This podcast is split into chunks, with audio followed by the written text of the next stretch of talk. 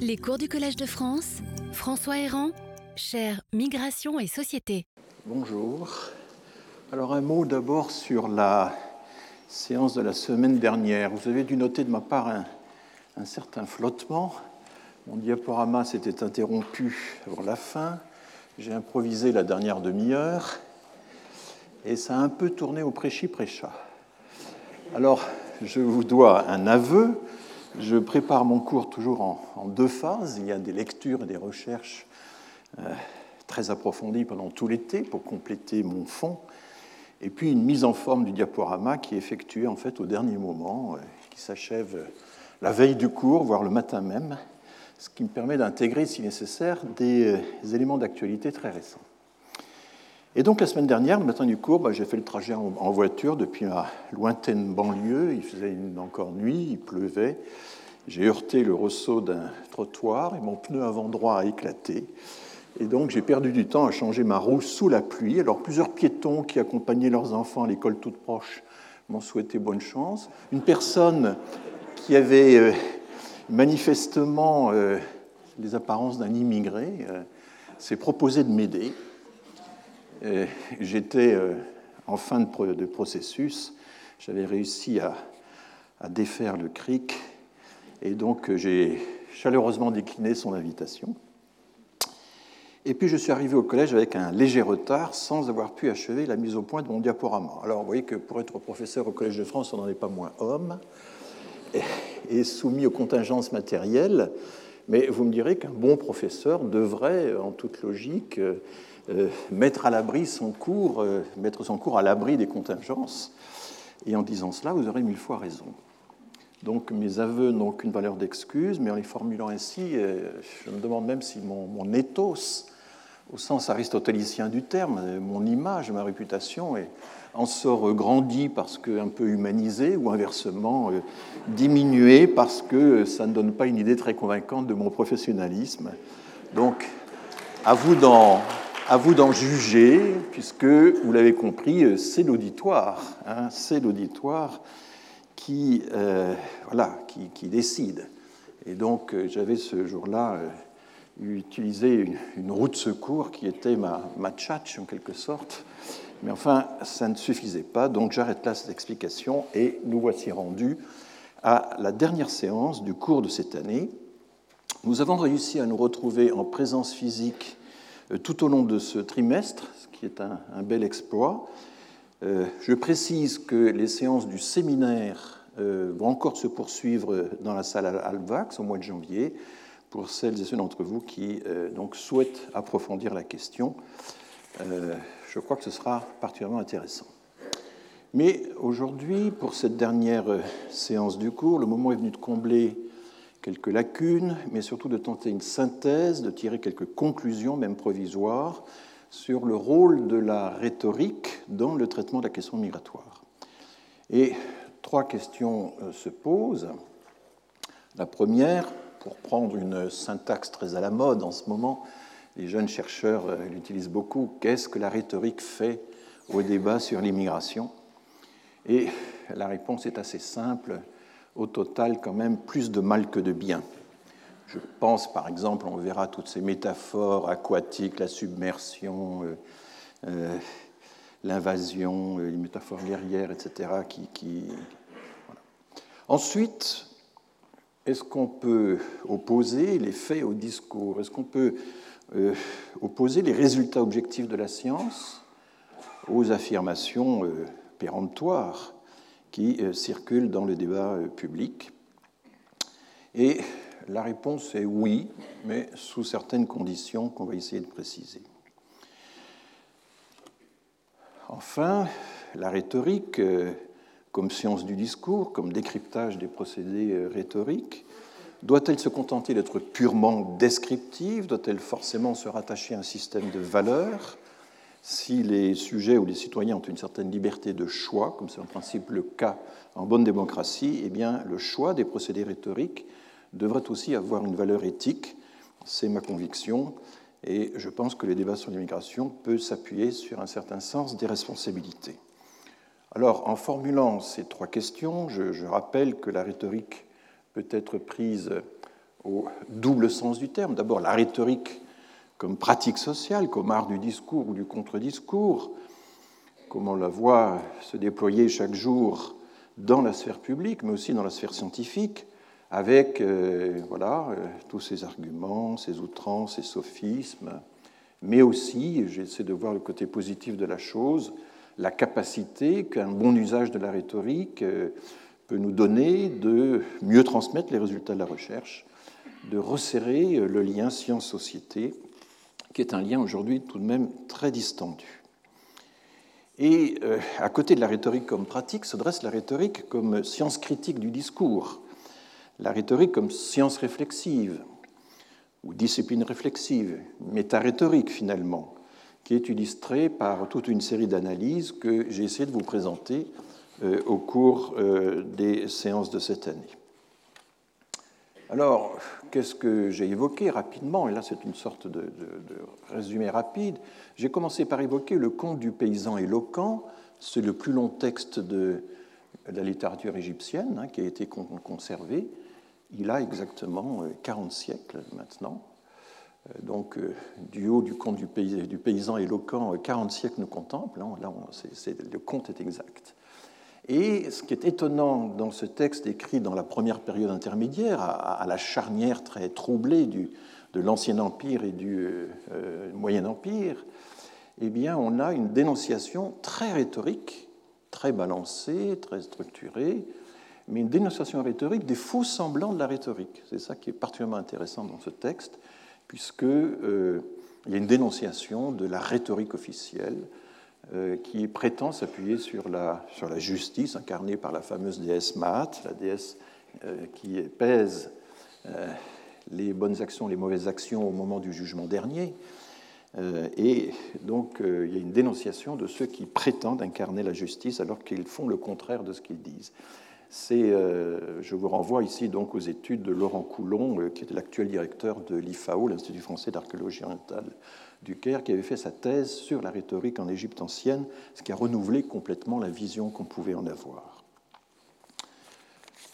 Euh, ça dénonce notamment la surdité des juges, le décalage entre le culte officiel de la justice et, et la pratique. Donc c'est une sorte de rhétorique anti-rhétorique et puis j'ai évoqué au passage évidemment la première sophistique qui est surgie au 5e siècle, voire au 6e siècle. Euh, il faut inverser celle du 7e au 5e siècle avant notre ère. À l'origine, il s'agissait d'aider les citoyens spoliés par les tyrans à récupérer leurs biens dans l'enceinte euh, des tribunaux, devant toute une assemblée qui pouvait euh, renfermer plusieurs centaines, voire parfois plus de 1000 personnes mais aussi, plus généralement, l'idée, c'était d'émanciper les citoyens vis-à-vis des, maîtres de vérité, vis-à-vis des euh, oracles divins ou les discours d'autorité qui étaient euh, proférés par la parole royale. Alors Platon a, combattu euh, les discours des sophistes dans plusieurs dialogues, il les jugeait immoraux parce qu'ils sacrifiaient la vérité au nom d'un critère unique qui est le succès du discours la capacité à persuader les juges par tous les moyens, quitte à supplanter la science des spécialistes. Et vous vous souvenez de l'exemple que j'avais cité, qui est un exemple qui figure dans le Protagoras de Platon, dans le dialogue de Platon, de euh, Protagoras euh, qui se flatte de convaincre un patient de se faire opérer par le fer et par le feu, alors que les arguments du médecin, eux, euh, étaient restés impuissants, n'y étaient pas parvenus. Donc l'idée de Protagoras, c'est que l'art de la rhétorique euh, peut être plus fort que la technique euh, du spécialiste, ce que euh, Platon rejette totalement. Et puis, bien sûr, nous avons abordé ce texte extraordinaire qui est la rhétorique d'Aristote, chef-d'œuvre rédigé aux alentours de 335 avant notre ère. Enfin, il semble que la rédaction a été assez longue. Il a été complètement ignoré de son temps. Ce sont des notes qui, semble-t-il, ont été prises par des étudiants, mais, ça n'a pas... mais ce texte a néanmoins traversé les siècles. Et ça, c'est quelque chose de fascinant, hein, la longue durée de certains textes. On peut encore lire Aristote aujourd'hui avec intérêt. Et cette longue durée des textes, elle n'a pas été vraiment problématisée de façon sérieuse. J'ai toujours été surpris de voir que Fernand Braudel, dans sa typologie des durées, n'avait pas inclus dans la longue durée la capacité de certaines institutions, de certains textes, à franchir les siècles J'ai cité le comte de Loisien, 40 siècles. Là, on en est à moins, mais enfin, c'est quand même considérable. Il n'y a pas que la géographie pour euh, installer des, des, constantes de longue durée. Même si, évidemment, l'interprétation change à chaque génération, c'est évident. Alors, j'ai euh, souligné à quel point la vision de la rhétorique d'Aristote, très influente jusqu'à nos jours, est une vision pragmatique qui euh, euh, distribue les types d'argumentaires, qui, dresse une typologie des types d'argumentaires qui est toujours utilisée de nos jours, le logos, c'est-à-dire la raison, le pathos, c'est-à-dire l'appel aux émotions, et l'éthos, qui est le jeu sur l'image de soi ou l'image d'autrui. Euh, et tout cela, dit Aristote, n'est pas séparé, n'est pas strictement séparé. Il y a des mélanges, il y a des dosages à faire, en tenant compte de l'auditoire.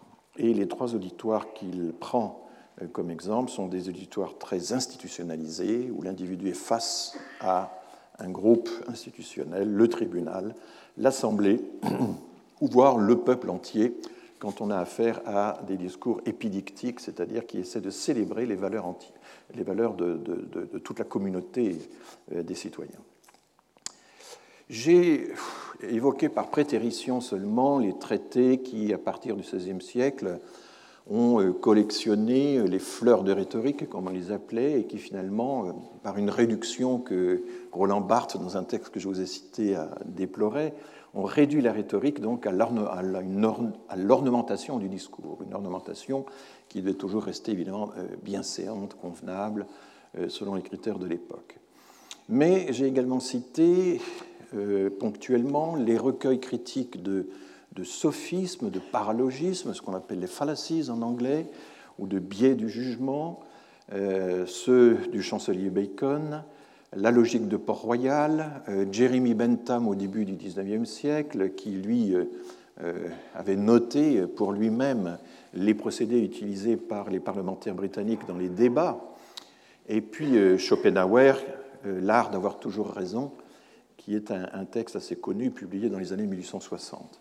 Et tous ces auteurs voyaient dans la rhétorique un arsenal, un arsenal de, de, tactiques, de stratagèmes permettant d'avoir toujours raison, permettant à tort d'avoir toujours raison. C'était ça, évidemment, qu'il reprochait à ces, procédés. Et euh, très vite, euh, dès le début, mais dès l'Antiquité, euh, la critique de la rhétorique consistant à dire mais ce que vous faites là, c'est de la rhétorique, a existé et elle existe toujours de nos jours, c'est évident. J'ai euh, cité, mais sans pouvoir entrer dans le détail, je ne le ferai pas non plus aujourd'hui, toute la littérature anglo-américaine, essentiellement américaine, qui régulièrement publie des ouvrages listant les mauvais arguments, les fallacies. Là, vous avez 100 euh, euh, fallacies parmi les plus importantes dans la philosophie occidentale, euh, des catalogues de sophismes dans lesquels il y a tous les types d'arguments, l'effet pervers, l'argument par la peur, l'argument par l'étymologie, l'argument par tous les arguments qui avaient été notamment notés par, par Hirschman, l'argument de, la vanité de, toute tentative, etc. etc. Et euh, on trouve donc, voici les références des, auteurs qui ont fait ça dans l'époque euh, moderne, comme on dit, c'est-à-dire euh, les 16e, 17e siècles, 18e. Et puis, nous avons évoqué ensuite la formidable résurgence de la rhétorique dans les années 50, que l'on doit d'abord à Chaim Perelman et Lucie Olbrecht, euh, le traité d'argumentation, paru en 1958, qui va être. Euh, alors, Perelman a fait quatre ou cinq, a publié quatre ou cinq œuvres qui euh, développent un peu tout ça, mais la plus accessible, la plus brève, c'est L'Empire rhétorique, qui est un véritable résumé du traité d'argumentation. Mais la même année, Stephen Toulmin, un philosophe philosophe euh, très influencé par Wittgenstein, euh, et publie The Uses of Argument. et l'idée, c'est qu'il y a une logique naturelle, je préfère dire une logique usuelle ou une logique pratique, qui n'est pas la logique logique, mais qui est celle qui fonctionne dans les argumentations ordinaires et qui ont pour caractéristique qu'elles peuvent s'appuyer sur des bases, sur des données, sur des textes, sur des faits, de manière à accroître le consentement des interlocuteurs. Et en fait, cet objectif est aussi celui de Perelman. Donc, par des moyens totalement différents, ces deux auteurs, la même année, ont une vision de la rhétorique comme technique de persuasion euh, graduelle qui euh, ne prétend pas donc euh, asséner des vérités assertoriques, n'est-ce pas, comme on dit en philosophie, mais simplement accroître le degré de consentement des auditoires. Et puis, depuis les années 70, on a euh, une longue série d'auteurs dont je vous ai parlé de façon plus précise. Albert Hirschman, Marc Angenot, Oswald Ducrot, Olivier Reboul, Christian Plantin, Douglas Walton, Ruth Amossi, Roselyne Corren, Ruth Wodak. Les trois dernières personnes vont être invitées au séminaire en janvier. Je crois que ce sera vraiment euh, des séances très importantes. Mais parmi les générations plus récentes, j'ai également fait venir euh, des euh, chercheurs ou des chercheuses tout à fait remarquables, comme Marianne Doury, dont je recommande le grand manuel chez Collin intitulé Argumentation, Damon Mayafre, qui est un spécialiste de l'étude des discours présidentiels et des discours parlementaires, Marie Veniard, qui a beaucoup analysé les mots de la migration, les discours sur l'immigration, donc euh, je considère que tous ces, jeunes auteurs apportent un complément absolument décisif à, mon cours. Alors la question euh, qu'on peut se poser, la question majeure, c'est celle du lien entre vérité et vraisemblance, entre démonstration et persuasion, affirmation et revendication, et chez euh, Toulmin notamment la notion de claim est importante, on ne fait pas des propositions comme dans la logique ordinaire, on prétend affirmer quelque chose, mais enfin cette prétention a un degré de succès variable qui va dépendre des euh, éléments qu'on peut apporter à l'appui euh, de ces revendications ou de ces prétentions. En allemand, c'est Anspruch qui est le terme utilisé pour décrire ses, prétentions à dire quelque chose de vrai et d'intéressant. Et puis donc finalement le lien entre science et rhétorique. Est-ce qu'on peut euh, déjouer les procédés rhétoriques les plus, usés dans le domaine des migrations en s'appuyant sur l'analyse de l'argumentation dans le discours, illustré par tous les auteurs que j'ai cités? Ou bien euh, est-ce qu'il faut contrer les, stratagèmes rhétoriques en s'adressant à des démonstrations en opposant non pas la rhétorique à la rhétorique, mais en opposant à la rhétorique des démonstrations de type démographique, économique, juridique, une question qui est brûlante en cette période électorale. Et au fond, la plupart des auteurs spécialisés dans l'analyse du discours entretiennent, enfin ont plutôt creusé le fossé entre euh, le vrai et le vraisemblable et finalement doutent de la capacité euh, des scientifiques à affirmer des vérités qui pourraient intervenir dans le débat public. Or, ce qui me frappe beaucoup euh, en ce moment, et déjà depuis euh, quelques décennies, c'est que les, euh, le débat public, les, protagonistes du débat public, les journalistes, les essayistes, les polémistes, etc., utilisent beaucoup les données quantitatives. Ce pic de démographie, par exemple, ont des raisonnements économiques, etc.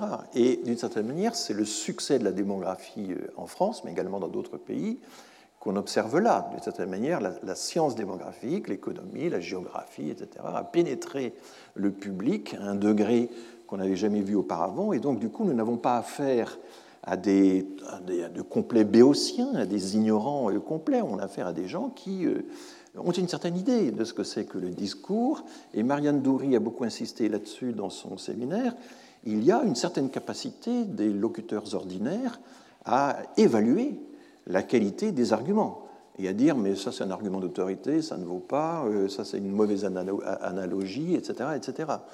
Et entre la critique savante des arguments et la critique ordinaire des arguments, il y a souvent une différence assez mince, enfin c'est parfois indiscernable. Donc une véritable expertise ou compétence est développée, on le voit très bien dans les blogs euh, d'interaction, enfin de très fortes interactions, il y a une certaine capacité dans les polémiques les plus vives, à critiquer la valeur des arguments au nom d'une certaine typologie des argumentations qui est désormais euh, assez. Euh, qui, se répand de plus en plus, en tout cas. Euh, l'argument de la pente glissante, l'argument du doigt dans l'engrenage, par exemple, qui est un argument essentiel dans les questions migratoires, c'est un argument qui est souvent identifié par les interlocuteurs eux-mêmes dans leur débat. Alors vous voyez qu'il y a là deux angles d'attaque euh, très, très différents, opposés la rhétorique à la rhétorique, ou bien opposés à la rhétorique euh, des démonstrations, ce que Perlman d'une part, mais Aristote déjà, avait un peu euh, récusé.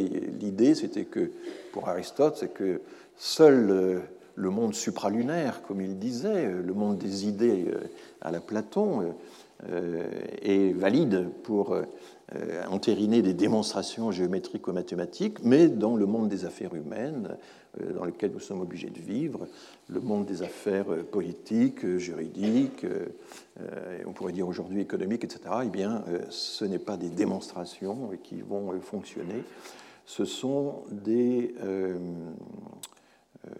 ce sont des argumentations qui jouent sur le vraisemblable, sur le plausible, sur le plus ou moins, etc.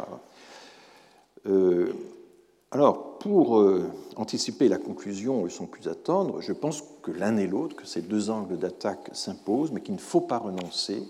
Et là, évidemment, je suis euh, démographe, j'ai longtemps travaillé dans les instituts de statistique, je pense que la démonstration statistique garde une validité et qu'il faut savoir la présenter. Alors, il faut parfois de la rhétorique pour présenter le résultat d'une démonstration, la graphique, par exemple, fait partie de la rhétorique statistique. Il y a une certaine rhétorique statistique qui, existe incontestablement, et c'est quelque chose dont les auteurs, dont les spécialistes de l'analyse du discours ne parlent pas. Il y a une tendance pour eux à dire Ah ben oui, vous faites une démonstration par A plus B, d'accord, mais là, on n'est plus dans le domaine de la rhétorique, on est dans un tout autre registre, et ça, ça sort de mon champ de, de compétences.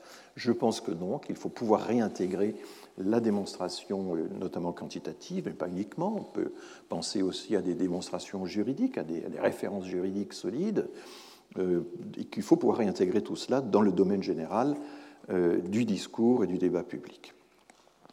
Et donc, je terminerai sur la question de savoir si la démarche scientifique, la démarche méta-rhétorique, et enfin, c'est la démarche scientifique d'une part, mais la démarche méta-rhétorique de l'autre, peuvent légitimement avoir une valeur et même avoir une valeur éthique ou morale sans pour autant se départir de la quête d'une certaine objectivité. Donc, euh, euh, j'ai rappelé que. Alors, Marianne Doury disait également que non seulement il est fréquent dans les conversations ordinaires de euh, critiquer la rhétorique d'autrui, mais on peut aussi, elle est une de celles qui a le plus porté cette discipline, certains spécialistes de l'analyse du discours analysent des corpus de textes. Constituent des corpus, euh, lisent des textes, font des commentaires de blog, etc.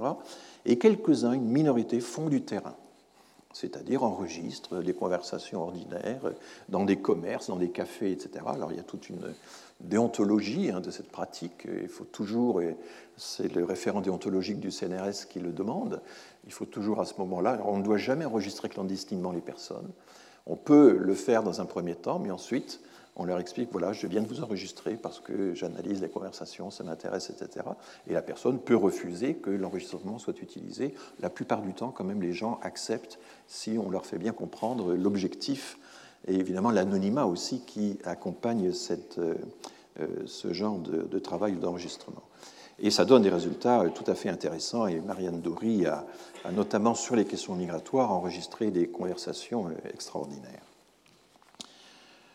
Mais euh, elle insiste aussi sur le fait qu'on euh, peut euh, très bien débattre entre deux personnes sans qu'il y ait d'antagonisme entre ces personnes. Beaucoup de conversations consistent en quelque sorte à se conforter mutuellement dans un argumentaire et, les répliques vont du genre ah ben oui tout à fait bien sûr ah ben exactement etc. Bon et c'est un il y a une façon de, renchérir dans la recherche des meilleurs arguments entre deux personnes qui sont fondamentalement d'accord sur tout. Et on peut même imaginer, mais ça Perelman déjà, Perelman y faisait allusion, que l'auditoire se résume à égaux, qu'en quelque sorte on se persuade soi-même, qu'on se chauffe soi-même, et que le monologue est pour fin de euh, se mettre en accord avec soi-même.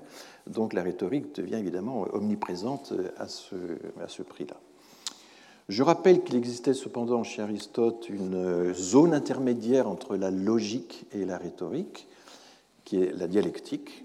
C'est une des choses les plus mystérieuses dans le fonctionnement d'Aristote.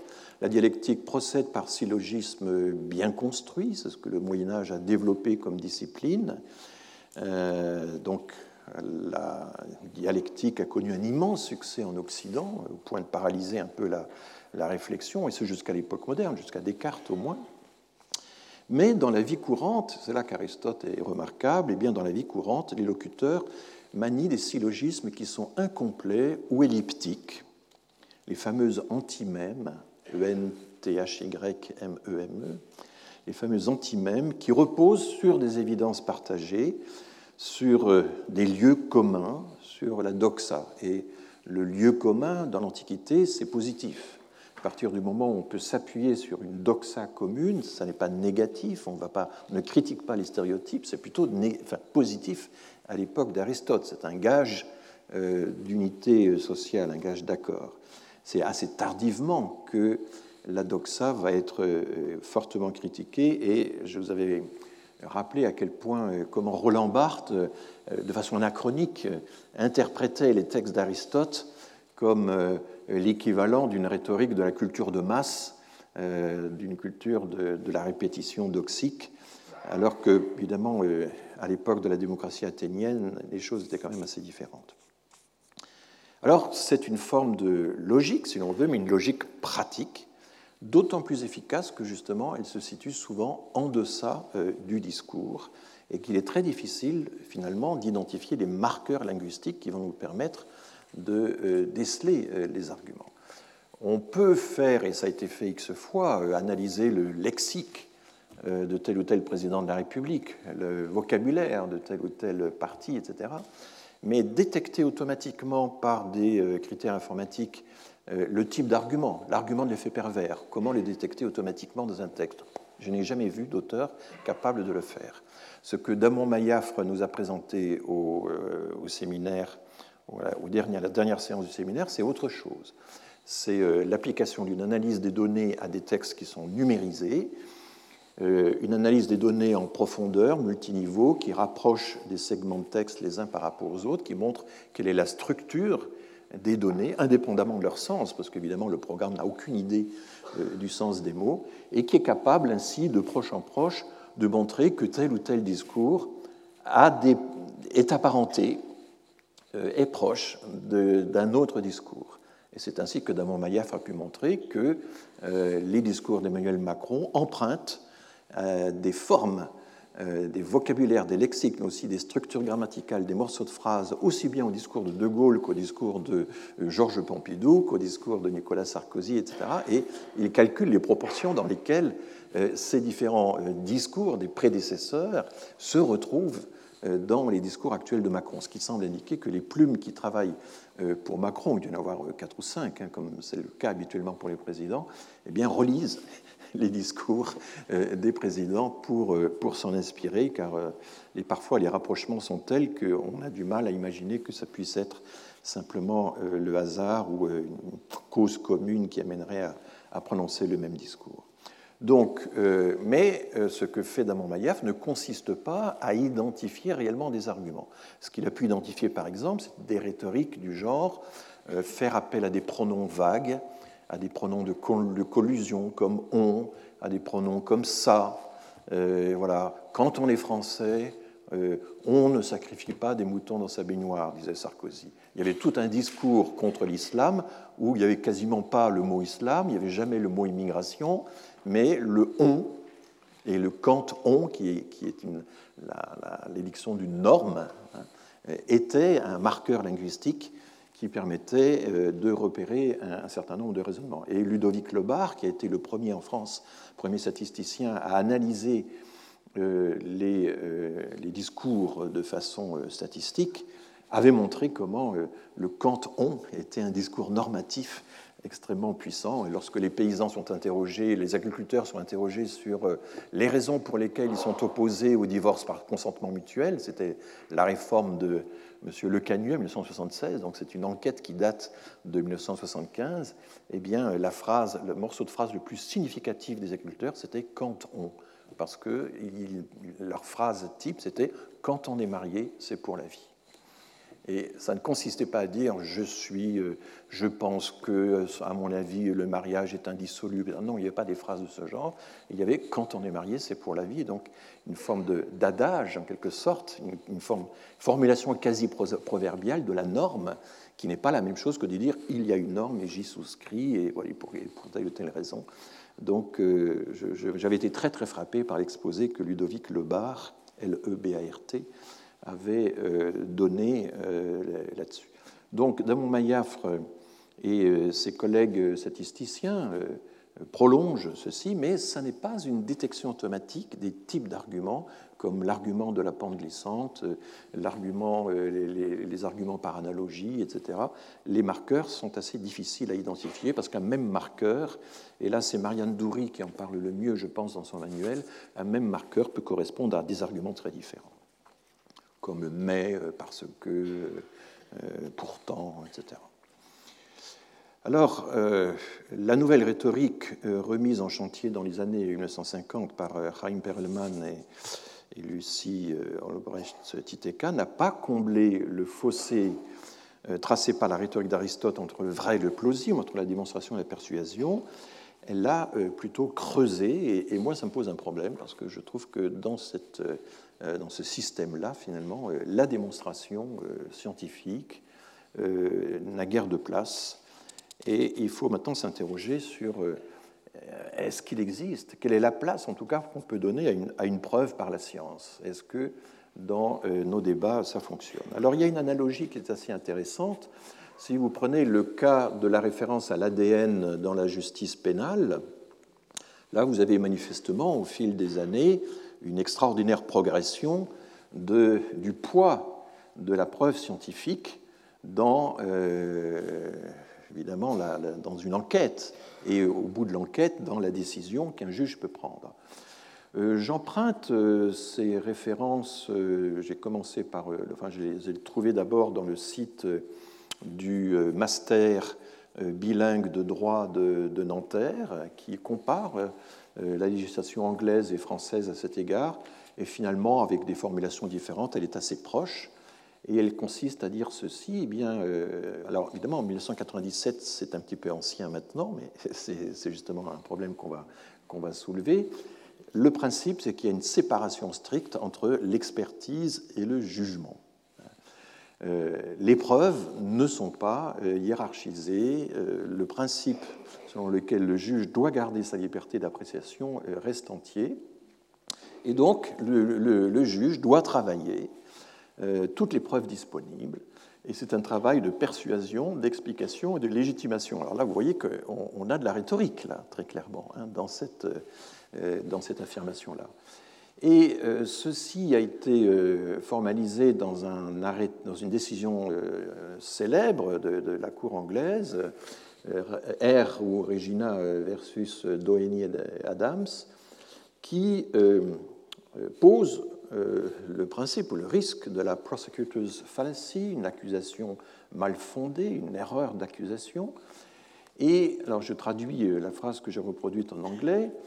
Euh, evidence en anglais, c'est pas l'évidence, hein, c'est un élément de preuve. Hein. c'est ça la vraie traduction de evidence. Euh, combien de fois on, voit evidence traduit par évidence C'est un faux ami typique. Evidence signifie élément de preuve.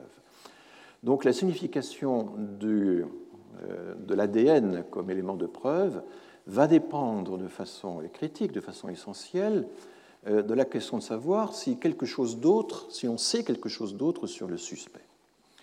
S'il a un alibi euh, convaincant euh, à l'autre bout de l'Angleterre, en même temps qu'au euh, moment du crime, eh bien, il apparaîtra hautement improbable, et vous voyez que c'est highly improbable, hautement improbable, on, reste dans la probabilité que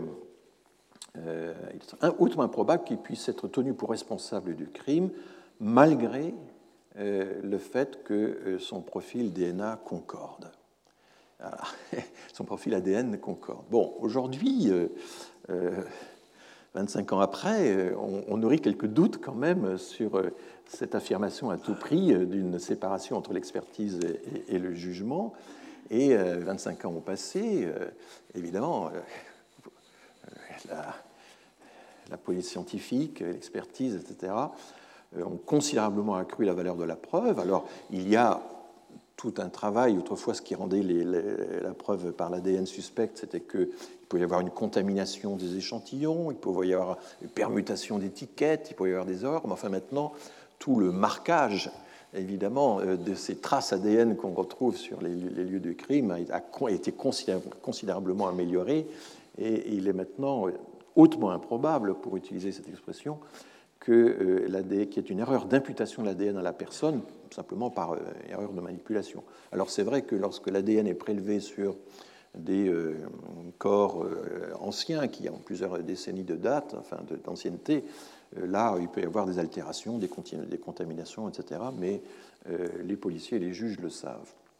Mais vous voyez bien que dorénavant, on voit que la preuve par l'ADN est, difficilement réfutable, et si le juge s'en prévaut, eh bien, ça évidemment, ça légitime son jugement avec une, force considérable. Donc, il n'a plus la même liberté qu'autrefois pour euh, hiérarchiser les preuves au nom de son intime conviction, et s'il inversait la hiérarchie des preuves, euh, ce serait quand même extrêmement problématique, et euh, on le lui reprocherait. Et du coup, la logique pratique euh, à laquelle on a affaire ici, moi, elle m'intéresse évidemment, parce que je ne dis pas que les preuves euh, démographiques ont la même valeur que les preuves euh, de l'ADN, mais enfin, tout ça se rapporte davantage au schéma de Toulmin qu'un schéma dichotomique à la Perlman.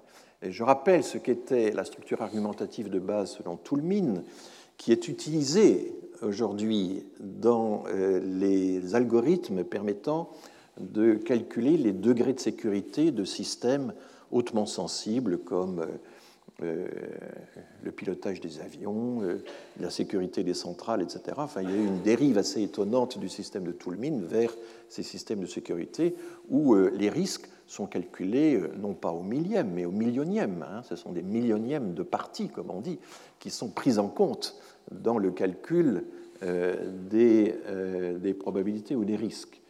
Euh, un avion ne peut pas se permettre d'avoir une chance sur 100, enfin 99 chances sur 100 d'arriver à bon port. il faut que ce soit des, risques au, millionième. Il y a donc des, barres qui sont fixées très très haut. Donc ça, c'est l'exemple canonique que, de Toulmin qui a été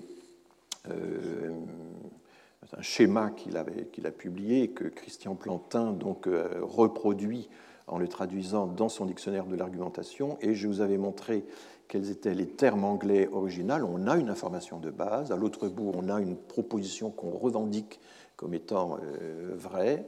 Cette revendication peut être modalisée. Euh, elle est valable tant qu'elle n'est pas réfutée par un, fait contraire, du genre, bah, si vous êtes euh, né dans les Bermudes, vous avez toute chance d'être citoyen britannique, mais enfin, si vous êtes euh, né de parents américains, là, il y a un rebuttal, il y a une, réfutation qui va euh, contredire le déroulement du, du, raisonnement. Mais ce qui m'intéresse, c'est la première colonne, c'est le fait qu'il y a une justification, on est tenu de se justifier, on ne peut rien affirmer sans justifier. Euh, il faut être capable de justifier ce qu'on affirme. Et cette justification est encore plus forte si elle peut s'appuyer sur un, backing, sur un support qui peut être un texte de loi, qui peut être euh, une, vérité, euh, un, décompte précis, une comparaison internationale, si on affirme quelque chose à propos de la France, etc. etc. Et évidemment, le démographe ou l'économiste, il va se situer dans un schéma comme celui-ci, qui est un schéma graduel, mais qui peut aller jusqu'à des degrés de vérification qui sont extrêmement euh, élevés. On va, on va en prendre des, on va en donner des exemples. Alors, est-ce que tout ça est, applicable à, la démographie euh, des migrations? Euh, Le problème, c'est que la rhétorique peut aligner toutes sortes d'arguments, mais tous les arguments ne sont pas d'ordre rhétorique. Il y a des arguments qui sont d'ordre euh, qui dépendent des données, Oui, c'est l'usage de ces arguments qui devient rhétorique si on l'insère dans un argument, dans une, dans une présentation euh, à l'intérieur d'un débat, d'un débat notamment un débat sensible, comme c'est souvent le cas en démographie. Et donc, euh, comment le chercheur peut-il faire le tri entre des approches de type rhétorique et des approches de type scientifique Comment peut-il faire le tri entre des entreprises de célébration ou de dénigrement d'un côté Et ces entreprises de dénigrement peuvent porter sur la qualité des chiffres. Hein. une réplique classique de Zemmour, c'est J'ai d'autres chiffres que vous. C'est une, pratique courante. Il a aussi expliqué qu'il ne croyait pas au fact-checking et donc de l'autre côté, le travail de démonstration, de réfutation. Alors on va en donner un exemple, et là je vais prendre un exemple dans lequel j'ai été pris moi-même, parce qu'après tout, il faut bien qu'à un certain moment j'invoque, puisque j'avais eh, annoncé qu'on parlerait de certaines polémiques.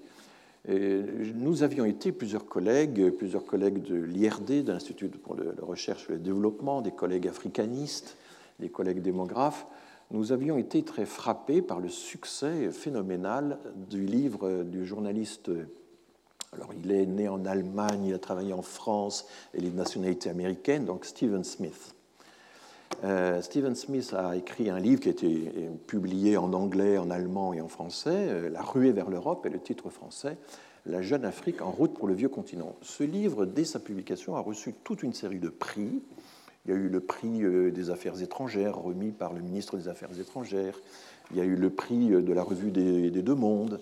Il, a eu, euh, il a eu droit également à une mention extrêmement positive dans la bouche d'Emmanuel Macron lors de l'entretien qu'Emmanuel Macron avait donné au Palais de Chaillot. Je ne sais pas si vous vous souvenez euh, de cet épisode. Donc il y a eu un, succès considérable. Marcel Gaucher a dit qu'il fallait absolument, toute affaire cessante, lire ce livre, que c'était le livre le plus important euh, qu'il fallait lire, etc. Donc un succès considérable et aucune voix, aucune voix ne s'était levée pour essayer d'analyser la logique du livre, de le, contredire. C'était un livre où il y avait beaucoup de, non pas de name dropping, mais je dirais du, figure dropping. Euh, il y avait des quantités de chiffres qui étaient euh, cités comme ça, euh, balancés dans le texte, c'était assez impressionnant.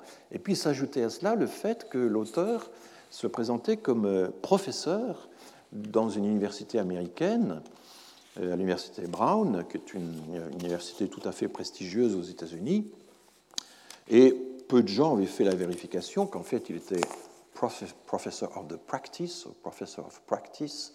Les deux expressions existent aux États-Unis. Et aux États-Unis, la nomenclature des types de professeurs est extrêmement stricte, elle est très surveillée par euh, les syndicats. Et professor of the practice, ben, c'est l'équivalent de ce qu'on a à Sciences Po, c'est-à-dire un maître de conférence qui donne des cours, qui n'a pas le droit de faire de recherche, c'est strictement interdit, et qui donne des cours en tant que praticien, un journaliste, un administrateur, un chef d'entreprise peut, à Sciences Po, donner des cours, ou un juriste, donner des cours qui évoquent sa pratique, mais il ne va pas faire euh, de recherche, il ne va pas entrer dans un laboratoire de recherche. Eh bien, aux États-Unis, c'était euh, exactement ce que le rôle de Stephen Smith. Il avait été journaliste au Monde, à Libération, dans des quotidiens prestigieux, et il se présentait à la fois comme universitaire et comme journaliste, euh, ce qui évidemment, et ça c'est tout le problème de, l'éthos, hein, le double éthos, c'est quand même très impressionnant. Hein.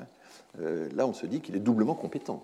Euh, euh, parce qu'il a passé des années et des années en Afrique comme journaliste et qu'en plus, il est reconnu aux États-Unis comme professeur d'université. Mais bon, c'était professor de practice. Alors, c'est des petits détails auxquels le lecteur ordinaire ou même le journaliste ordinaire n'est pas sensible. Mais enfin, ce qui est quand même important, et je le regrette très souvent, les journalistes et je m'excuse de généraliser, parce qu'un jour une jeune journaliste m'a dit Je suis vos cours avec beaucoup d'attention, mais alors vous dites tout le temps les journalistes, les journalistes. Non, il y a des différences à faire dans le milieu des journalistes, je suis d'accord.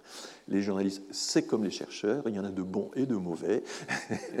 il y a de tout chez les journalistes, il y en a de très consciencieux, il y a certains qui sont capables d'écrire sur votre livre sans même l'avoir lu, et il y a d'autres qui prennent la peine de le lire. Rien que ça, par exemple, ça fait une différence entre, les journalistes. Donc, j'ai lu attentivement euh, ce livre et, j'ai été euh, assez édifié. Parce que d'abord, je me suis dit, La ruée vers l'Europe, c'est un titre d'éditeur. L'éditeur a voulu euh, mettre un, titre sensationnaliste. or, pas du tout. L'expression la ruée vers l'Europe est, hautement revendiquée par l'auteur dans l'introduction. Elle revient à la fin du livre. Et on explique même qu'il y a un mouvement irrésistible qui fait que les, pays jeunes vont forcément migrer vers les pays vieux, la vieille Europe, c'est une expression très utilisée aux États-Unis. Euh, et euh, Stephen Smith disait même c'est inscrit dans la nature des choses. Et là, je cite la euh, version française. Parce que j'ai lu aussi la version allemande pour et la version anglaise. Pour, il y a des différences de traduction assez, assez amusantes d'ailleurs dans les. Ce ne sont pas exactement la reproduction du même ouvrage. En anglais, c'est The Scramble for Europe. The Scramble, c'est la ruée vers, c'est la bousculade. Euh, et en même temps, euh, The Scramble for Africa, c'était une expression qu'on utilisait pour euh, décrire la formidable compétition des pays occidentaux qui se sont rués sur l'Afrique entre 1810 et 1914. Hein. Tous les pays européens sont entrés dans une très vive concurrence pour s'emparer de l'Afrique, avec euh, des problèmes de jonction. Hein, euh, Fachoda, bon, quand les Anglais ont rencontré les Français sur deux axes orthogonaux, Scramble for Africa. Donc en fait, le, titre fait allusion aussi au fait que désormais, ben, il y a une colonisation en rebours. C'est ça que suggère le titre. Il n'y a pas seulement la ruée vers l'Afrique comme ça existe autrefois, il y a désormais une ruée vers l'Europe et euh, c'est ce que. Euh, mais vous voyez que le, sous-titre, Young Africa on its way to the old continent, est toujours euh, présente.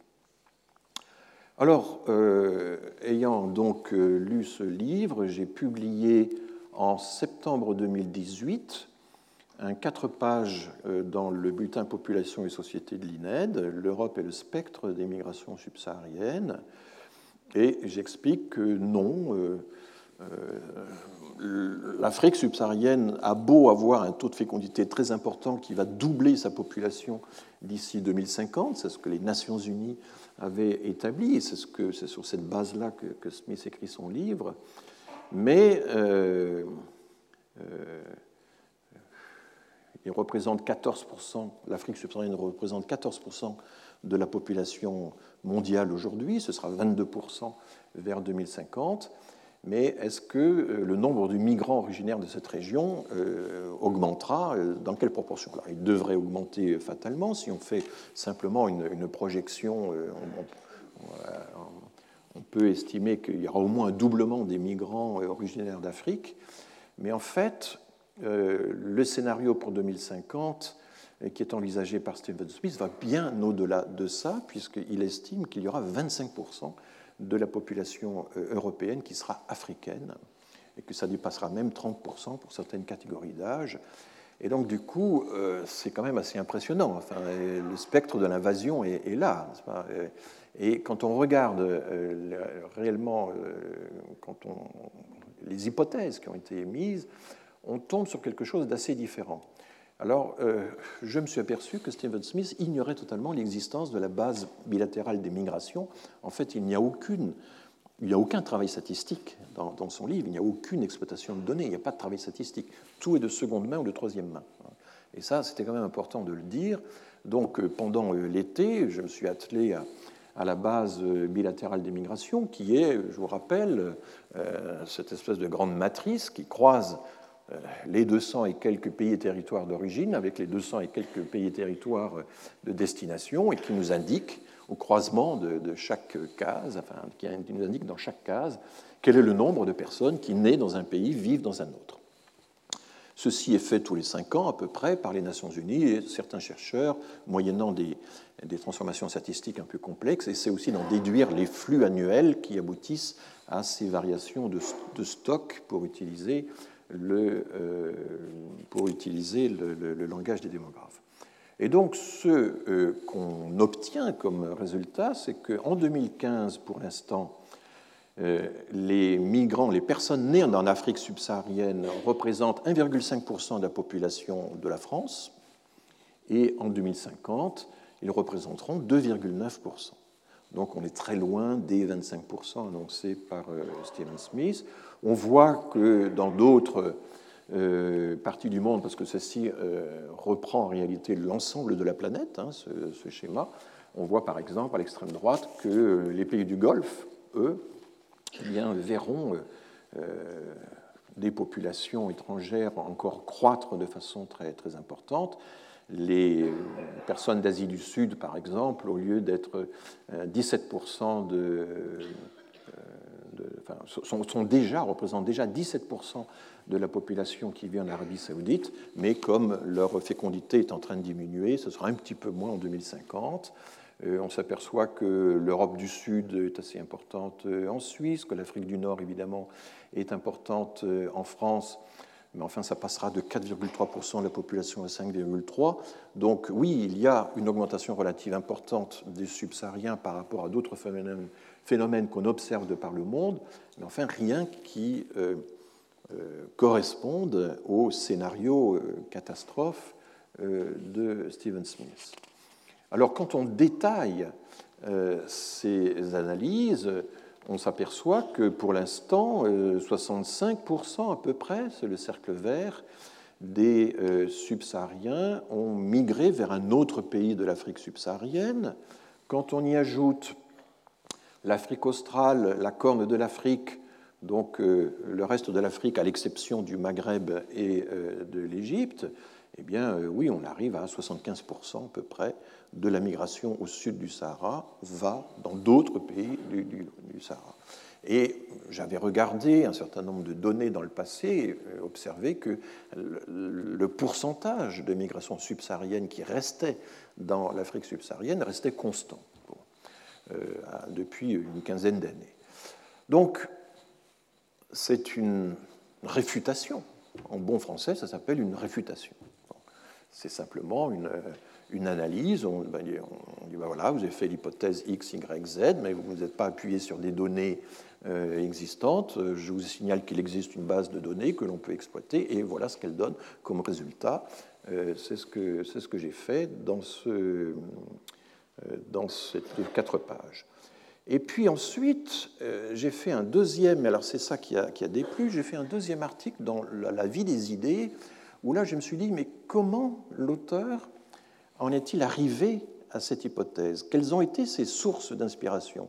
Et donc, quand on regarde très attentivement les notes, les auteurs cités, eh bien, on s'aperçoit qu'en réalité, euh, le cœur du raisonnement, c'est une analogie avec le Mexique, c'est l'idée qu'un un, continent qui se développe va dégager plus de migration. Et ça, effectivement, en gros, c'est ce qu'on observe quand, quand l'aspiration à migrer euh, est, est, nourrie par euh, une augmentation des moyens, la migration augmente au lieu de se réduire. Hein. L'aide au développement a plutôt tendance à augmenter la migration qu'à la réduire, contrairement à ce qu'on croit. Donc Smith savait cela, il l'affirme assez hautement, c'est quelque chose qu'on sait depuis très longtemps chez les africanistes, chez les spécialistes, que dans un premier temps, en tout cas, l'aide au développement peut augmenter la migration parce qu'elle dote les personnes de moyens. J'avais été très frappé par le fait que Marcel Gauchet imputait à Stephen Smith cette découverte disait, Stephen Smith a découvert que euh, l'aide au développement, finalement, ou que le développement d'une région du monde peut accroître la migration au lieu de la réduire. Non, c'est quelque chose que tous les économistes du développement disaient déjà depuis fort longtemps et qui était parfaitement connu. Et là aussi, vous avez, vous voyez, tous ces, ces transferts ou ces méconnaissances, ces transferts de compétences euh, ou ces euh, mal maîtrisés qui, sont frappants quand on essaie d'analyser le débat public. Et euh, il y avait l'idée à cette époque-là que l'Afrique allait fortement se développer. L'Éthiopie, par exemple, était en pleine croissance et semblait être euh, une sorte de, sentinelle avancée du développement en Afrique. Bon, on sait ce qu'il en est maintenant. Hein. L'Éthiopie est dans une situation totalement désastreuse, euh, ravagée par la guerre civile, et on est loin des, promesses qui existaient il y a 5-6 ans. Enfin bon, nul ne peut prophétiser quoi que ce soit sur tel ou tel pays africain. Euh, il y avait aussi, et donc l'idée c'était, euh, l'Afrique va se développer très rapidement. Elle va se développer finalement, quand on regardait les, comparait les données, à la vitesse de Singapour euh, dans les années 60-70. Et ce développement accéléré de l'Afrique, qui était présenté en termes assez célébrateurs, et avec l'idée, vous voyez, je ne suis pas raciste, puisque je pense que les Africains vont se développer à grande vitesse. L'analogie était faite avec le développement du Mexique.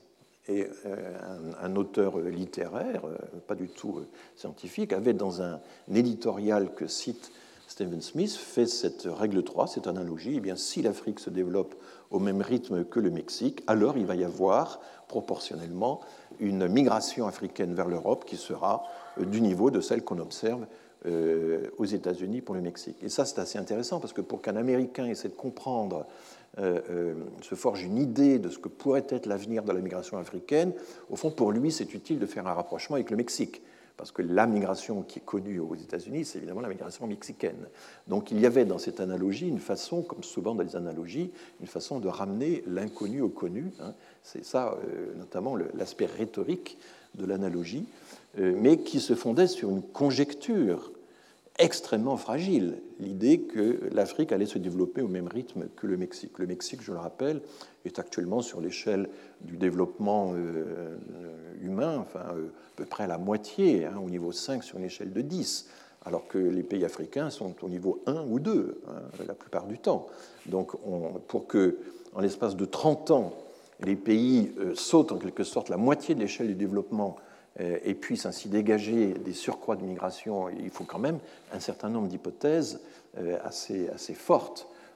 C'est ce que je soulignais dans, cette, dans, cette, dans ce deuxième article. Je ne me contentais pas de faire une réfutation euh, sur mes propres données à partir des données de l'ONU, mais je citais trois analyses euh, qui allaient exactement dans le même sens que moi. En réalité, je n'avais rien inventé euh, d'une certaine manière. Je reprenais notamment une analyse du Fonds monétaire international. je reprenais l'analyse de deux chercheurs Hein de Haas, le, grand professeur des, sciences des migrations et qui était à Oxford à l'époque et qui est maintenant euh, revenu dans son pays d'origine, les Pays-Bas, il est professeur à l'Université d'Amsterdam.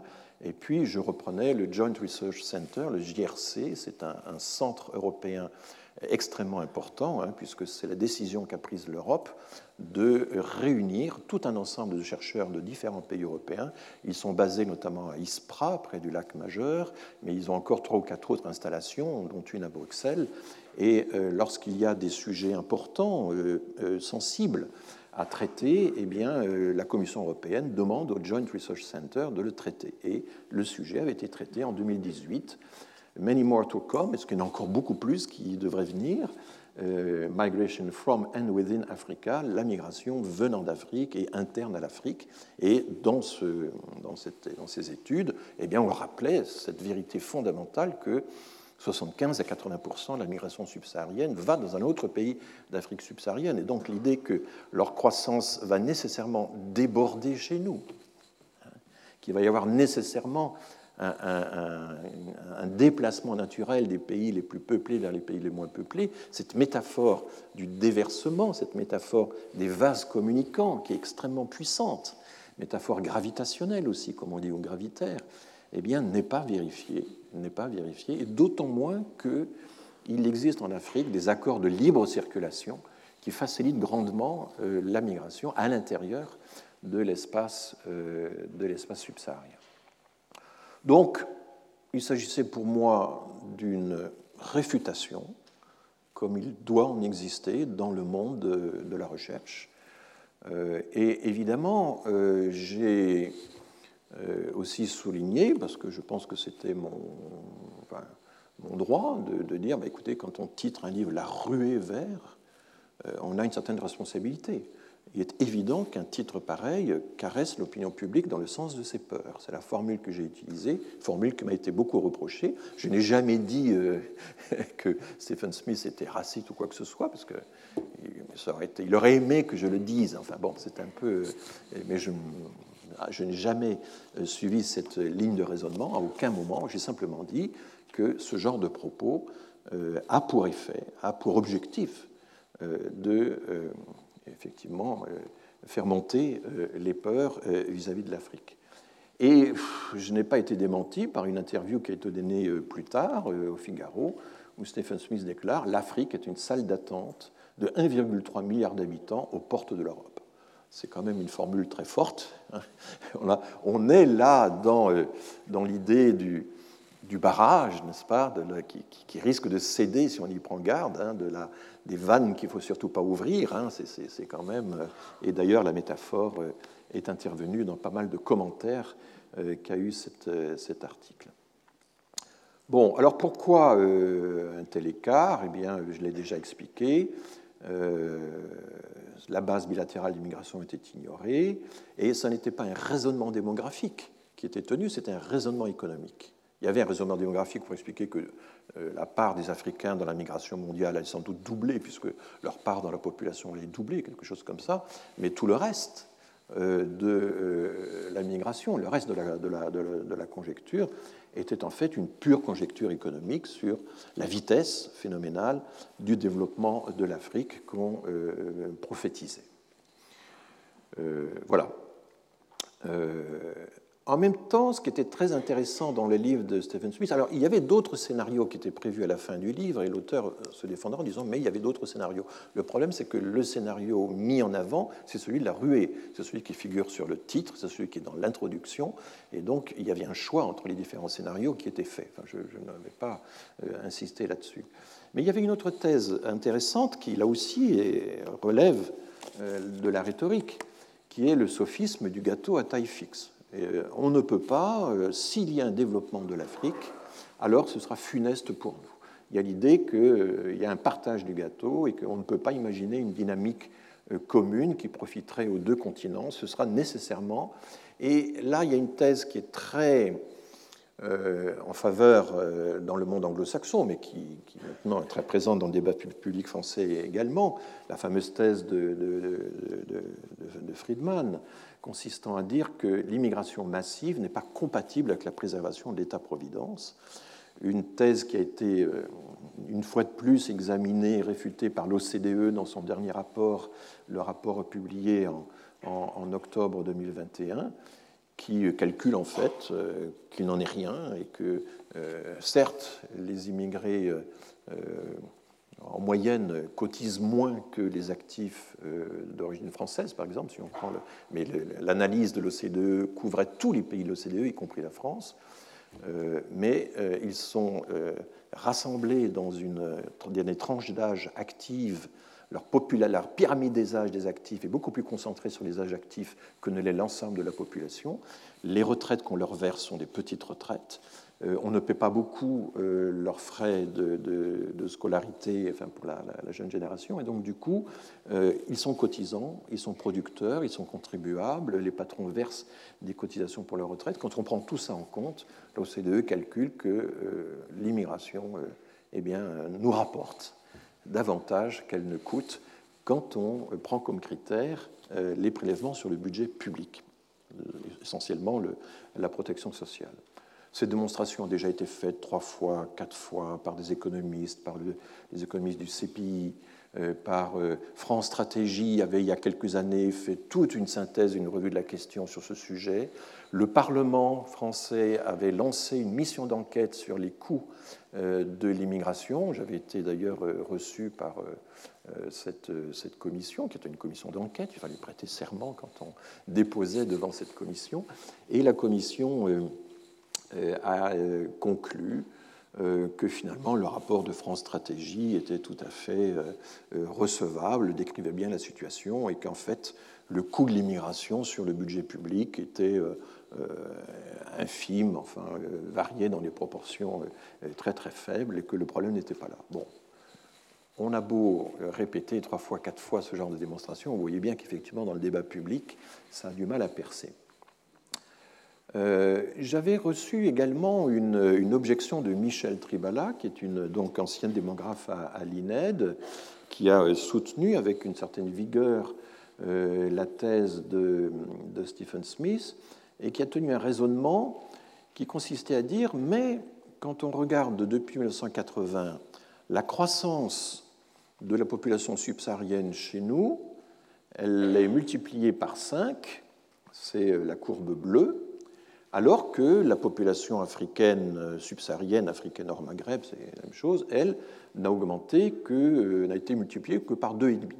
Donc croissance plus forte des subsahariens chez nous que la croissance globale de la population subsaharienne dans, dans les pays d'origine.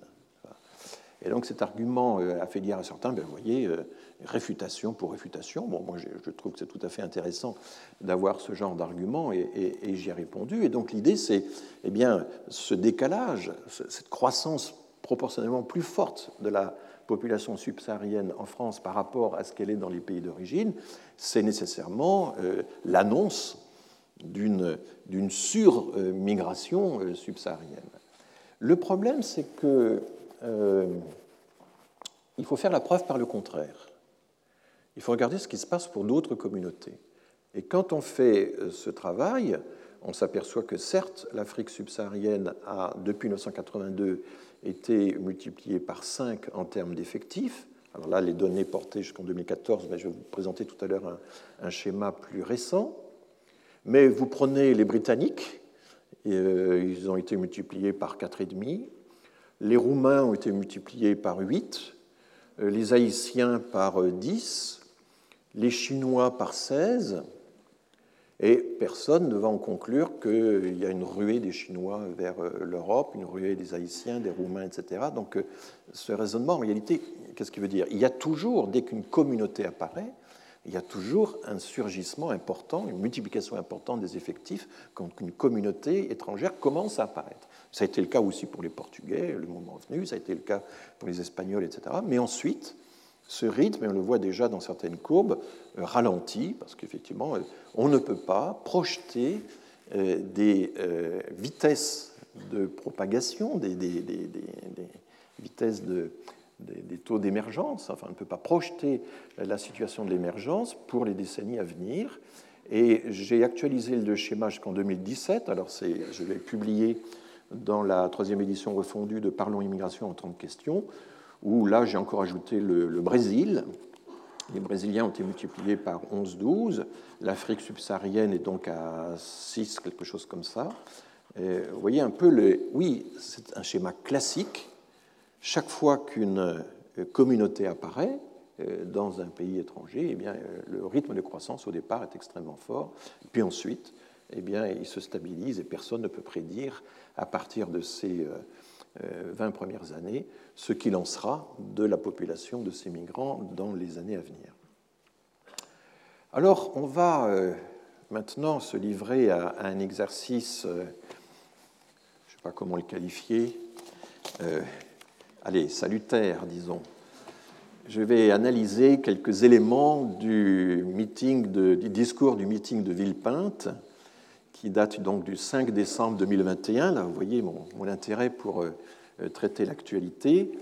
Et sur euh, cinq ou six diapositives, nous allons euh, examiner un certain nombre d'aspects de ce discours, qui est un discours très bien rédigé, hein, d'un strict point de vue rhétorique. C'est un discours qui est très travaillé, hein, avec toute une série de procédés rhétoriques extrêmement soignés. Enfin, je ne sais pas si c'est lui-même qui l'a rédigé, enfin, il a dû mettre la main à la plume, évidemment, mais il a dû être assisté aussi. Et euh, il y a euh, dans ce discours d'abord tout un aspect épidictique. Hein. Vous savez que pour Aristote, le discours épidictique, c'est le discours euh, qui s'adresse au peuple tout entier. C'est Périclès faisant l'éloge des soldats athéniens morts au combat et exaltant les valeurs du pays. Angela Merkel, je l'avais souligné à un certain moment, dans son fameux discours de la fin août 2015, Wir schaffen das, euh, eh bien, euh, consacre des, portions importantes du discours à exalter la capacité de l'Allemagne à fédérer toutes ses composantes pour aider les migrants. donc il y a un éloge de euh, la capacité de l'Allemagne à se mobiliser, à mobiliser toutes ces institutions et à travailler ensemble, l'État fédéral, les États fédérés, les institutions de toutes sortes, les communes, les associations humanitaires, les églises, etc., tout ceci va travailler la main dans la main. Donc, euh, bon, j'ai signalé que des discours épidictiques, nous en avons souvent. Euh, le discours d'hommage à Samuel Paty était rentré tout à fait dans ce registre, le discours d'hommage à Jean-Paul Belmondo également, etc. Enfin, nous avons un, Joséphine Becker, etc. Nous avons tout un ensemble de discours épidictiques où un représentant de la nation s'adresse au peuple tout entier pour exalter euh, ses valeurs et renforcer euh, son adhésion aux valeurs. Donc, euh, eh bien, Zemmour se, livre à cet exercice. Et son système, ça consiste à, exalter la France, à exalter le peuple français, mais alors avec une, une, enfin, de l'hyperbole qui est assez impressionnant. Ce peuple extraordinaire, donc le peuple français, a une capacité de résistance unique dans l'histoire de l'humanité. La France aurait dû disparaître de nombreuses fois, mais à chaque fois nous avons tenu, à chaque fois nous sommes revenus. Vous voyez ce nous qui essaie donc de, fédérer, n'est-ce pas, l'ensemble du peuple, son histoire, etc. Bon, vous montrez cette phrase euh, aux Américains qui ont quand même réussi à se sauver de la guerre de sécession, euh, aux Mexicains, euh, aux Allemands, aux Espagnols. Enfin bon, chaque pays a, le sentiment d'avoir accompli un parcours unique. Hein. on appelle ça en Allemagne le Sonderweg, le chemin spécial. Chaque pays est convaincu d'avoir suivi une trajectoire spéciale dans l'histoire. Il y a même des pays qui sont convaincus d'être euh, un peuple élu, en quelque sorte. Euh, donc voilà, nous avons tenu, nous sommes revenus, etc. Ce pays de scientifiques qui ont transformé le monde et ce pays d'écrivains qui l'ont fait rêver. Donc là, euh, même chose, hein, c'est toujours la preuve par le contraire ou la comparaison internationale. Les Allemands ont pas mal d'écrivains, me semble-t-il. Enfin bon, mais j'ai entendu un jour Zemmour dire Nous sommes le seul pays à avoir autant d'écrivains. Euh, alors, je pense qu'il va falloir lui offrir à Noël un cadeau. Un très beau cadeau, ce sont les volumes, et je vous signale ça, ce sont les volumes de la Pléiade, anthologie de la poésie allemande, anthologie de la poésie espagnole, anthologie de la poésie anglaise, etc., qui sont des bilingues. Hein, ce sont des livres bilingues, tout à fait extraordinaires. C'est une très belle idée de cadeau. Hein, vous n'êtes pas venu pour rien, une fois de plus. et euh, euh, quand vous lisez l'anthropologie de la poésie allemande, c'est extraordinaire. Vous découvrez que dès le Moyen Âge, il y a un usage de la nature pour exprimer les sentiments les plus profonds, qui est absolument, qui est d'une finesse, d'une ironie, d'une profondeur extraordinaire que les poètes français n'avaient pas au même moment. Chaque, littérature a un peu sa spécialité, chaque littérature a sa façon de faire. Il y a des traditions qui ont, été différentes, mais bon, mais dire euh, exalté, certes, ce pays, de scientifiques. Alors bon, euh, Einstein n'était pas français, n'a pas été très bien accueilli en France. Euh, voilà, on peut, je ne vais pas m'amuser à, contredire dans le détail, mais enfin, vous voyez, il y a quelque chose de puéril dans cette façon de, de, s'auto-exalter comme ça, comme si on était seul au monde. Nous ne sommes pas seuls au monde. Nous sommes en réalité, des savants ont beaucoup circulé à travers l'Europe, à travers les océans. Et euh, voilà, nous avons accueilli Léonard de Vinci, euh, certes, euh, mais enfin Dante n'était pas français. on, peut, on peut se perdre, n'est-ce pas, à l'infini dans ce genre d'argumentation. Ça n'a aucun sens, tout simplement, de se dire que nous sommes uniques. Alors ça continue, ce pays unique au monde, ce parfait équilibre entre la beauté et la force, entre l'élégance et la rigueur, entre l'instinct de survie et la générosité, entre la liberté et l'égalité, entre le génie et la légèreté. Donc là, on rejoint un peu ce que Marie Veniard, dans sa séance de séminaire, nous avait expliqué, hein, ces, euh, appariements. Hein, euh, et derrière ces et, il y a aussi des mais qui se, qui se, qui se profilent. Euh, bon, enfin. Ce peuple français qui est là depuis mille ans et qui veut rester maître chez lui encore mille ans, n'a pas dit son dernier mot. Alors, vous savez d'où vient la phrase n'a pas dit son dernier mot, qui, est, donc la France n'a pas dit son dernier mot, c'est le titre, mais c'est une phrase extraite de l'appel du 18 juin. Hein. De Gaulle commence par décrire l'ampleur de la défaite en une dizaine de, lignes, et puis à un moment il dit mais la France n'a pas dit son dernier mot, et c'est le mais du sursaut, hein, c'est le mais euh, de, la réaction. Donc là, euh, bah, l'auteur se prend euh, pour De Gaulle, et donc évidemment, le problème, c'est qu'était la France il y a mille ans. Je vous invite à regarder dans le Petit Larousse les cartes de la France aux alentours de l'an 1000. Il manquait les trois quarts des provinces qui actuellement font partie du territoire, provinces qui ont été acquises un peu par mariage, mais beaucoup par la force. Et là, je vous renvoie au cours que j'avais donné il y a deux ans, hein, où je m'étais fondé sur euh, Eugen Weber, sur euh, l'histoire de la fabrication de la France au XIXe siècle, qui concluait son livre, en disant que la France était une sorte d'empire colonial, que nous avions peu à peu conquis toute une série de, provinces. Euh, à un moment d'ailleurs, on les conquiert par la fin, à un moment, Louis XIV était prêt à, céder l'Alsace en échange de, territoires euh, bourguignons ou flamands, je ne sais plus trop. Enfin bon, c'était des. Et il y a eu toute une discussion extrêmement intéressante faite par les grands historiens romantiques dans les années 1830, par des gens comme Guizot, euh, pour dire mais euh, toutes ces provinces ont été conquises par la force, il faut maintenant les intégrer, il faut les assimiler, et c'est seulement lorsque ce rapport de force euh, qui a réuni les, provinces sera oublié que véritablement nous serons la France. Donc tout l'effort de Michelet, de Guizot, etc., pour unifier le pays, c'est un, un, effort qui est aussi un effort d'amnésie et d'amnistie. Hein. Je rappelle que tous les traités, le traité de Westphalie, mais tous les traités de l'époque euh, moderne, au sens que donnent les historiens ce mot, sont des traités dont les premiers articles consistent toujours à dire on va oublier, on va effacer tous les crimes de guerre, on va oublier toutes les horreurs qui nous ont permis de refaire la carte de l'Europe de telle ou telle façon. Amnistie, amnistie, personne ne sera pour être condamné pour crimes de guerre. Et Renan, dans sa conférence de, la Sorbonne de 1882, a finalement le même argument. Ce qui unit un peuple, c'est les épreuves qu'il a traversées, mais de façon contradictoire, il faut oublier euh, les sujets qui fâchent.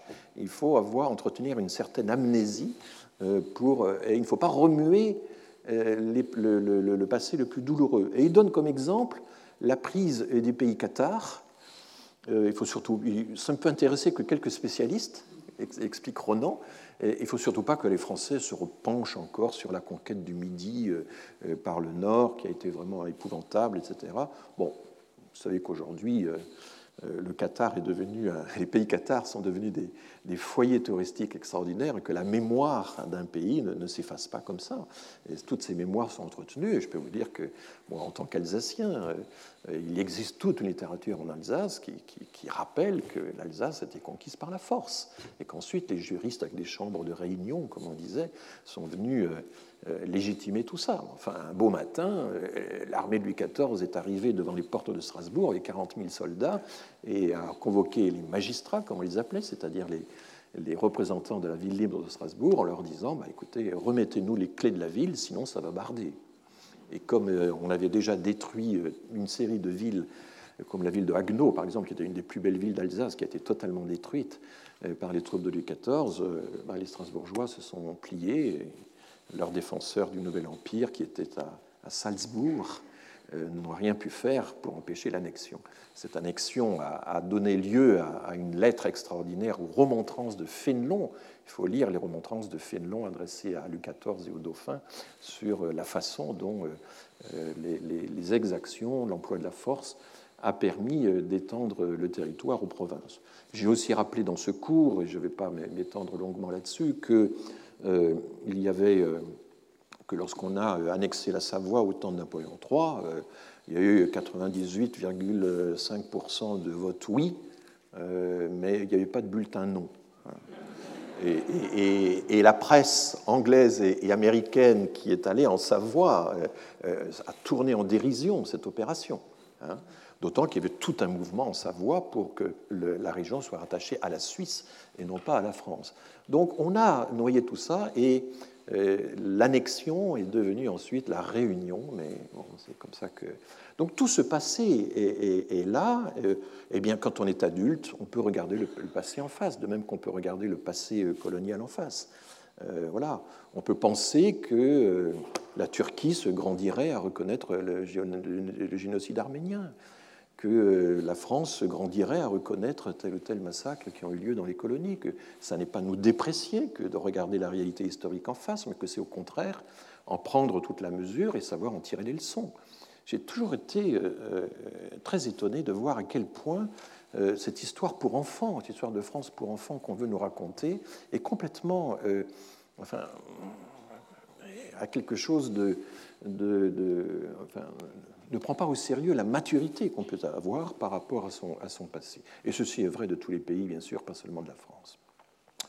Alors, dans euh, le meeting de Villepinte, il y a toute une rhétorique, alors proprement statistique. Il y a le maniement des chiffres absolus, et là, euh, Marianne Doury a, signalé euh, dans son cours et dans son manuel à quel point toutes les soirées électorales vous offrent le spectacle pitoyable du jeu sur les chiffres absolus et les chiffres relatifs. Hein, certes, je n'ai eu que 2% des voix, mais ça fait 600 000 électeurs. Ou encore, plus subtil, oui, j'ai baissé un pourcentage depuis la dernière élection, mais j'ai augmenté en nombre de voix. Bah oui, parce que euh, la population du pays s'est accrue entre-temps. Hein. Euh, euh, donc on a constamment, moi ça, me désole toujours en tant que statisticien, le spectacle du maniement des chiffres absolus par rapport aux chiffres relatifs. La démocratie, c'est des chiffres relatifs, c'est un pourcentage, hein, c'est une majorité qui doit l'emporter. Alors Zemmour euh, a utilisé un procédé qui est très très classique, qui existe depuis longtemps.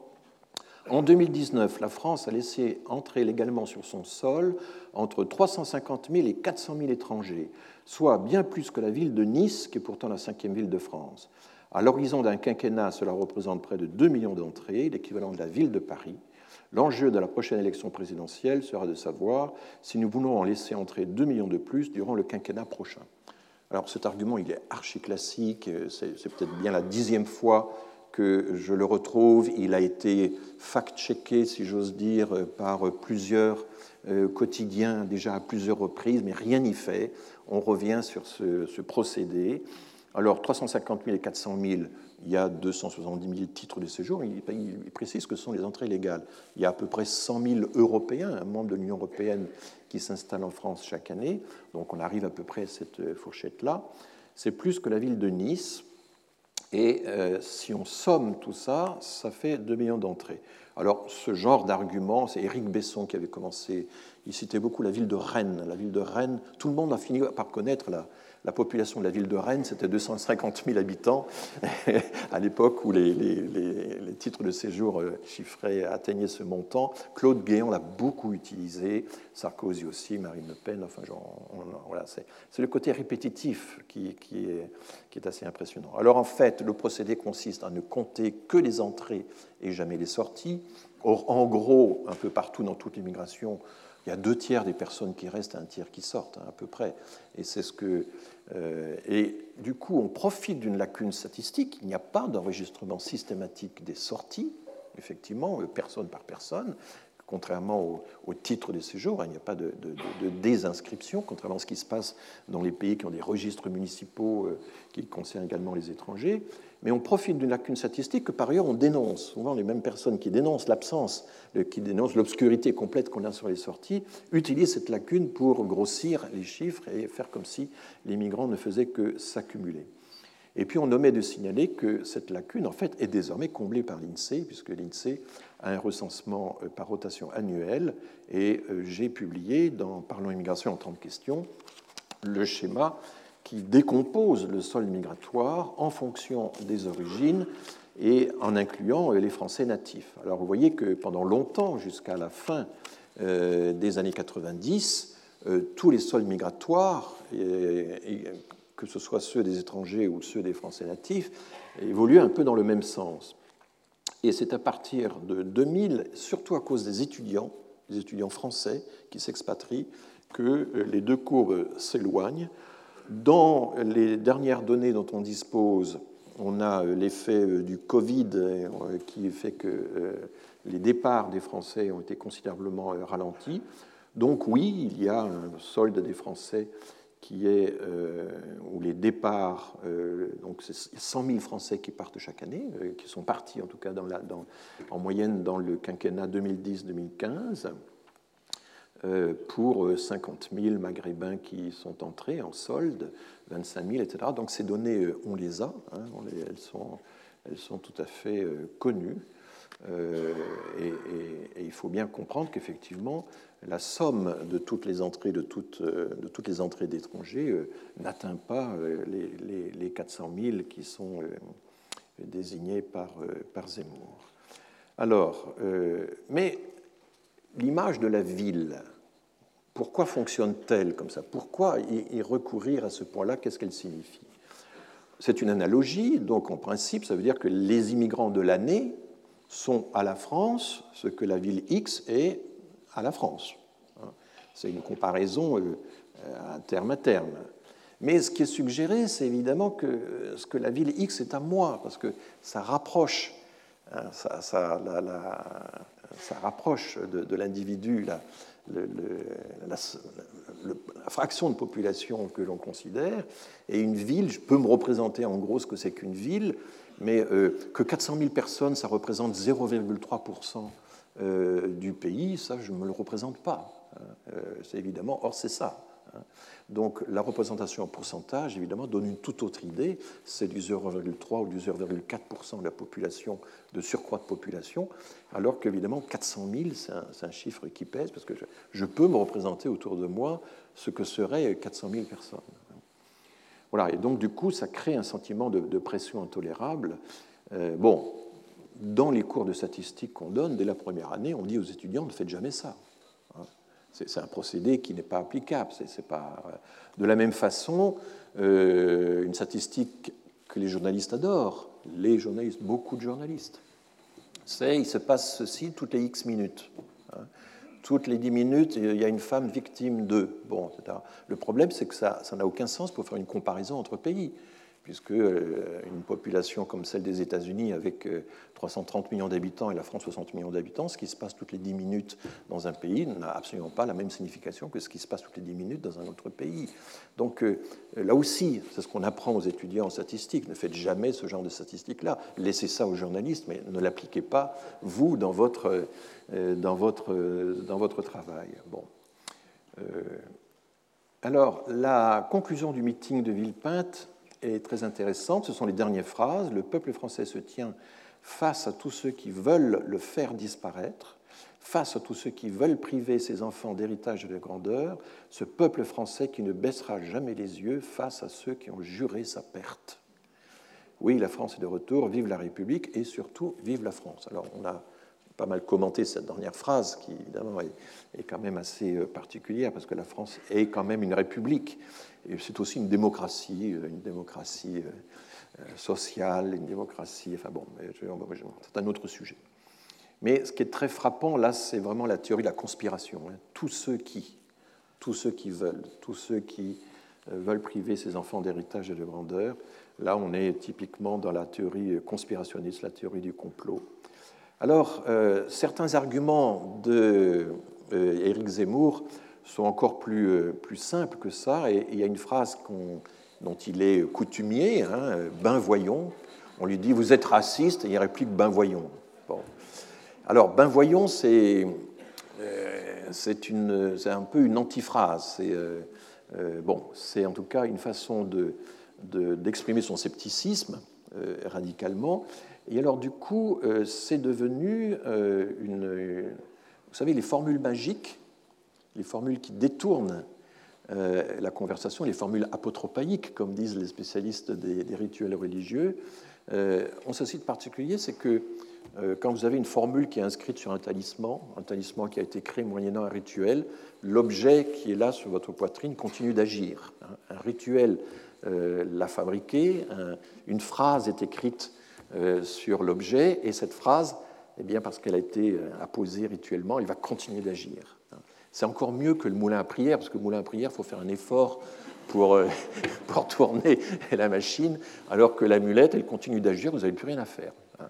C'est euh, euh, tout le problème de, des, objets. Hein. La, loi française sur les objets religieux ostensibles, elle, partage un peu cette mythologie-là. L'idée qu'il y a un prosélytisme des objets, hein. l'idée qu'il y a une action des objets, l'idée qu'il y a une magie des objets par eux-mêmes, indépendamment des intentions de, la personne. Elle n'a plus besoin de réfléchir à ce qu'elle veut euh, dire, l'objet s'en charge à sa place. Et beaucoup de religions tablent évidemment sur ce genre de procédé. Donc là, on a ça. Vous avez quelqu'un qui vous accuse d'être raciste, il vous suffit de baisser la tête et d'afficher, d'afficher l'argument massu, hein, ben voyons, qui exprime en deux, en deux mots, en trois syllabes, qui exprime votre euh, scepticisme radical. Et voilà, tout ça ne coûte que 21,99 euros. Mais il paraît que c'est épuisé. Hein, il paraît que c'est épuisé. Donc, non, ça, c'est pas un cadeau de Noël. Hein. voilà. On a, je vais bientôt terminer, euh, on a observé que lors des quatre débats tenus par les candidats républicains, euh, quelqu'un a eu assez d'abnégation pour compter euh, le temps de parole qui a été dévolu à chaque parti. 41% du temps a été consacré à parler immigration ou sécurité. Il y a eu aussi une partie consacrée à la culture, mais ça a été essentiellement le wokisme. Donc il faudrait encore augmenter un peu ce, pourcentage. Donc voilà où nous en sommes. Euh, alors je vais terminer sur une formule, euh, voilà, sur une réflexion un peu plus générale. Nous sommes polarisés euh, sur la question migratoire, mais cette polarisation n'existe pas au même degré partout. Et j'ai regardé la part euh, des sessions des grandes associations internationales de, démographie ou de population studies, c'est plus large que la démographie, la part qui est consacrée aux migrations. Donc vous voyez que c'est l'association européenne des études de population qui consacre le plus d'importance aux migrations. 17% des sessions, les sessions en général, c'est quatre représentations de, chercheurs, hein, donc c'est vraiment des, nombres importants.